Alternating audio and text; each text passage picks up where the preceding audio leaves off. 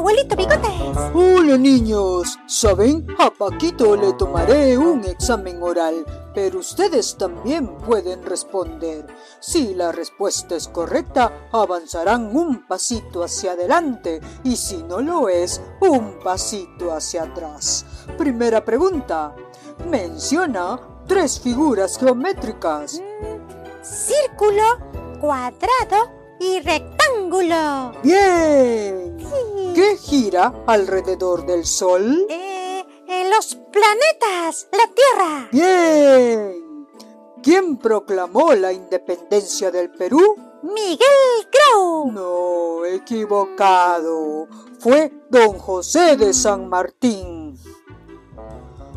¿Cuántos verbos hay en esta oración? Juanita y María caminan cantando. Uno.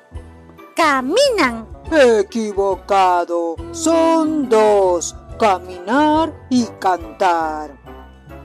La última. ¿Cuánto es 10 menos 5? Cinco. Bien. Paquito, solo fallaste en dos. ¿Cómo te sentiste? Mm, me sentí mal cuando me equivocaba, abuelito. Pero después... Bien.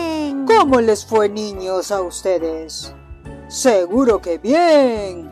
¿Saben? No. Hay otro tipo de examen que pasamos en la vida real. ¿Qué les parece que escuchemos a Miss Rocío con la historia de hoy?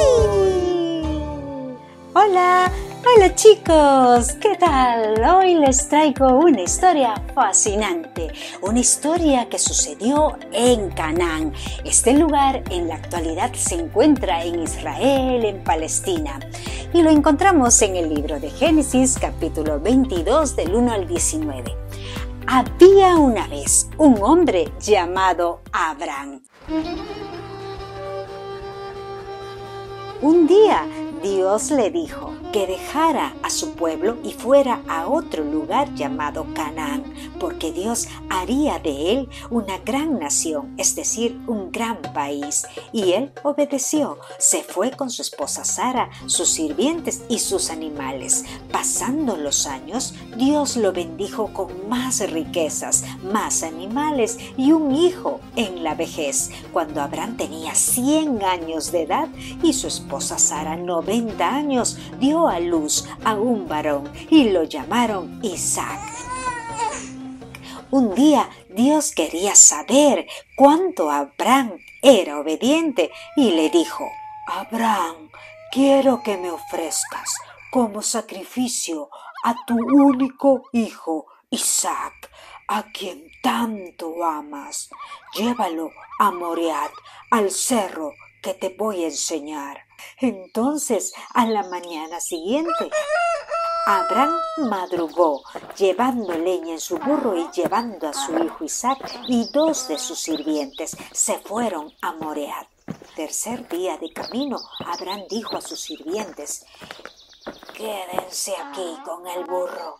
Mi hijo y yo iremos al cerro para adorar a Dios y luego regresaremos. Abraham tomó la leña y se la puso a Isaac sobre el hombro. Luego tomó el fuego y el cuchillo y se pusieron en marcha. Mientras caminaban, Isaac le dijo a Abraham, Padre, tenemos fuego y leña, pero ¿dónde está el cordero que ofreceremos a Dios en sacrificio? Hijo, Dios proveerá un cordero. Y al llegar al lugar, Abraham construyó altar y sobre él preparó la leña para el fuego. Luego ató a su hijo Isaac y cogiendo el cuchillo y levantando su mano, dispuesto a matarlo, en ese momento lo llamó el ángel del Señor. Abraham, detente, no le hagas daño al niño. Estoy convencido de que me obedeces, pues no te negaste en ofrecerme en sacrificio a tu único hijo. En ese instante, Abraham vio un carnero con sus cuernos enredados en las ramas de un arbusto y lo tomó y lo ofreció en sacrificio en lugar de Isaac.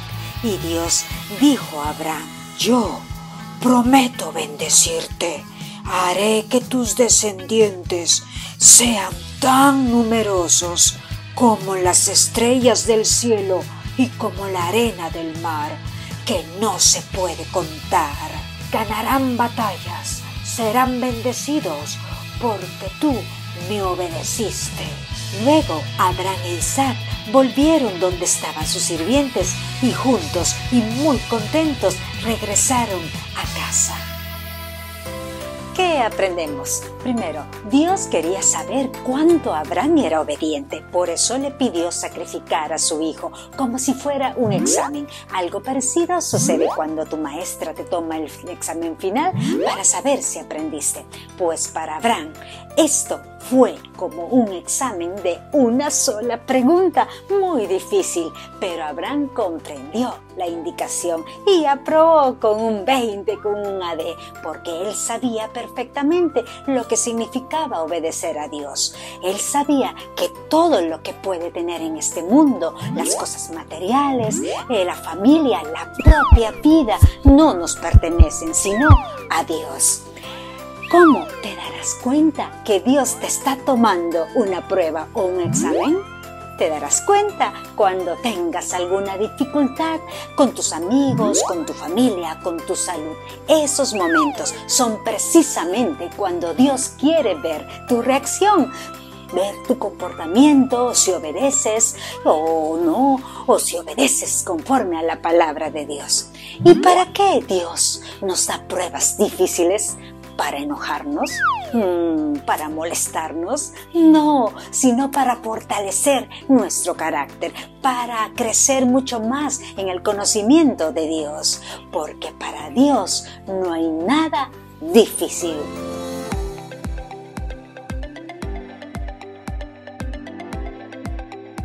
Papás y mamás, compartan este tema con sus hijos para que aprendan y vayan por el camino de la obediencia. Si te gustó este video, dale un like, compártelo, escríbenos qué aprendiste y suscríbete para más videos del Club 252. Hasta la próxima.